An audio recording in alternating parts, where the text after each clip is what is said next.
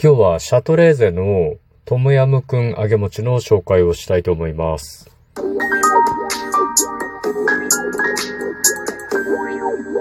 ご機嫌いかがでしょうか？いつもリアクションやお便りなど応援ありがとうございます。111回目の配信です。今日も50研究所から海運メンタルアドバイザーの占い師明恵がお送りいたします。この番組は熊本のおっさん占い師の私こと明恵が普段気になったことや思ったこと、ためになりそうなこと、皆さんのちょっとした疑問への回答などをあれこれとつぶやいています。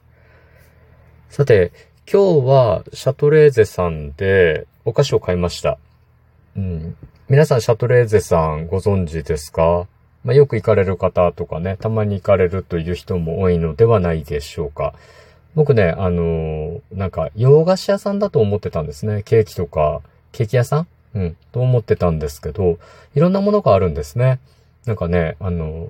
糖質が70%のアイスクリームであったりとか、あとなんか、どら焼きとか、おせんべいとかの和菓子もありますし、なんかね、いろんなものがこう置いてあって、あの、非常にこ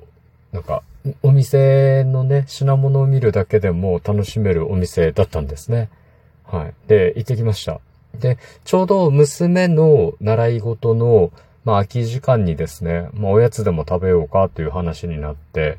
で、娘に何を聞きたいのか聞いたら、シャトレーゼに行きたいということだったので、まあ、ちょうどね、その習い事がある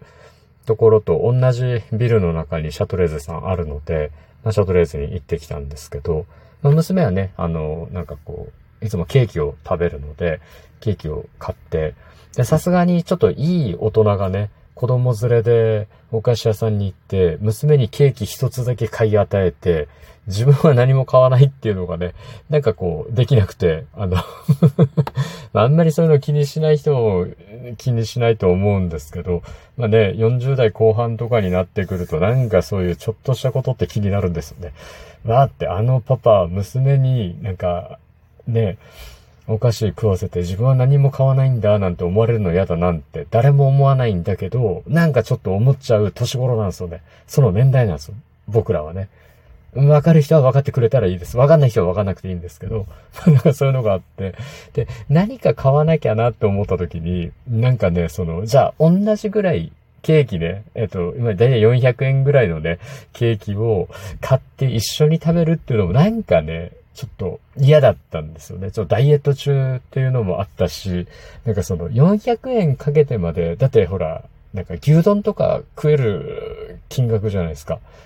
でね、その、そのくらいの牛丼買える金額をケーキに払って、なんかこう、まあ仕方なく食べるっていうのがちょっと納得いかなくて、娘はね、あのケーキ食べたくて食べてるから全然いいんだけども、僕がね、なんかそういうふうな思いをしながら、なんかこう甘いものを食うのが嫌だったもんですから、なんか代わりになるものはないかと思って見たときに、おせんべい、おお、あられがあると。うん。で、なんかそういうこう、ね、ちょっとした袋菓子が置いてある棚で、ひときわ目についたのが、あの、トムヤムクン味の揚げ餅だったんですね。価格がなんと税込みで97円だったんですよ。あ、100円切るんだったら、まあちょっと買っちゃおうというところでですね、あの、娘のケーキと、で僕用のトムヤムクン揚げ餅を買ったんですよね。うん。まあ、そんな行きさつがあってですね。で、ちょうどそのフードコートがあるので、まあ、そこで、こう、まあ、娘はケーキを食べて、僕はトムヤムクン味の揚げ餅を食べたんですけど、まあ、トムヤムクン味のね、あのー、揚げ餅、結論から言うと美味しかったです。はい。で、ちょっとね、シャトレーゼさんのホームページで調べてみたら、こんなことが書いてありました。ふっくらと炊いたもち米を突き上げ、じっくりと時間をかけて乾燥し、カラッと香ばしく揚げました。味付けは辛さの中に感じられる深みあるエビや魚醤の旨味と、爽やかな酸味にココナッツミルクとパクチーやスパイスでエスニック感を加え、これらが一体となった本格的なトムヤムクンを再現した風味に仕上げました。揚げ餅のサクサクした食感と旨味、酸味、甘みが複雑に絡み合った本格的なトムヤムクン風味を揚げ餅で再現しました。とありました。はい。もうね、書いてある通りでしたね。なんかあのー、揚げ餅のね、あの、もち米のなんか甘みと魚醤のね、旨味が絡み合って、なんかおせんべいとして美味しいんですよね。それから、その、まあ、レモングラスとかが入ってんのかなとか、パクチーとかね。なんか、そういったものの爽やかな、こう、なんか、香りと、それから、ちょっとスパイスのピリッとしたものですよね。うん。そういったもののバランスが取れてて、ものすごく、あの、食べやすかったですね。辛すぎもせず。まあ、でも、ちゃ、ちゃんとエスニック風でね、あの、いい、いい塩梅でした。はい。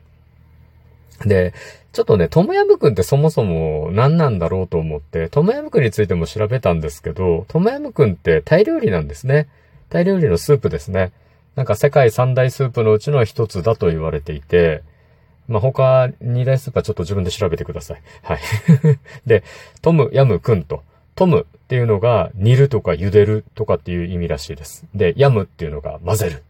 で、クンっていうのがエビ。で、えー、要はエビを煮て茹でて、なんかいろいろ混ぜたやつっていうのがトムヤムクンですね。で、そのスープですね。が、トムヤムクンスープというふうに言われてます。で、なんかね、こう、香り付けでハーブを使ってあったりとか、あとこう、薬味を使ってあったりするみたいですね。レモングラスとか、あのー、なんすかね、コブみかんの葉で、バイマックルっていうのがあるんですけど、こういうハーブ系を使ってあったり、パクチーとかですね。あと、ニンニクとか生姜とかを使ってあったりとかですね。あと、酸味を出すために、タマリンドとかマナオっていうのを使ってあったり、辛味を出すのに唐辛子とか、まあ、これも生姜ニンニクも入るのかな。あと、旨味に、まあ、エビですよね。うん、それから、ナンプラーって言って、これが魚醤ですね。こういったものを、なんかうまいことね、バランスよく混ぜ合わせて、絶妙な味付けで作ってあるのがトムヤムクンスープですね。で、昔、僕あの、タイ料理のお店で、なんか本格的なトムヤムクンスープを食べたことがあるんですけど、なんかね、めちゃくちゃ辛いか、めちゃくちゃ酸っぱいか、めちゃくちゃパクチーが効いてるか、なんかね、どれかのバランスが崩れていたんですよね。多分ね、お店によってその配合とかのね、尖り具合が違うんですけど、うちの家内はもうなんか、トムヤムくんっていうだけで匂いがダメっていうところでね、完全にアウトなんですけど、まあ、辛いの好きな僕はね、トムヤムくん結構好きだったりするんですけど、どっかのお店のね、やっぱり酸味がきつくて、酸味とね、あの、匂い、魚醤の匂いがきつかったのかな生臭い感じがして。で、それで、ちょっとこう、まずいトムヤムくんに当たった経験があるので、結構そのトムヤムクンスープを飲むときっていうのは、なんか冒険になるんですよね。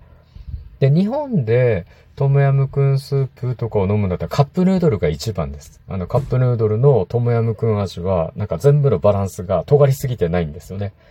あれはなんか、一応トムヤムクン入り口、入門編ですね。初心者。あれはもう、なんか、まずくなりようがないので、あれ以上。あれをベースにして、なんかこう、まあ一般の人が作ったりとか、各お店がね、えっと、香り、酸味、辛味、旨味とかのね、バランスがちょっとこう尖ってるところが出てくるみたいなイメージで、なんか考えていったらいいんじゃないかなと。で、その日本人の好みに合わせてあるトムヤムクンの、まあ味、ベースとしてのなんかまあ僕で言うカップヌードルの味ですね。カップヌードルトムヤムクン味のベースとしてのやつぐらいの美味しさだったので、とても食べやすかったですね。まあ値段の割にこう、なんか満足感も多くて、カロリーもえっと150カロリーですかね。まあナッツを食べるのと同じぐらいのカロリーだったので、まあすごくね、あの、罪悪感なく、まあ娘のね、おやつに付き合うことができました。はい。まあ皆さんもね、ちょっとシャトレーゼとか行かれることもあると思うんですけど、まあね、よく食べるよっていう人もいるかもしれませんが、ね、僕みたいにこうなんか、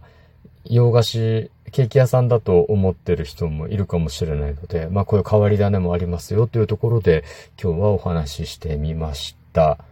はい。さて今日は、えー、シャトレーゼトムヤムくん、揚げ餅からトムヤムくんについてお話ししましたがいかがだったでしょうか？お話した内容があなたのお役に立てば嬉しいです。次回も聞いていただけると励みになります。そしてリアクションなどいつも本当にありがとうございます。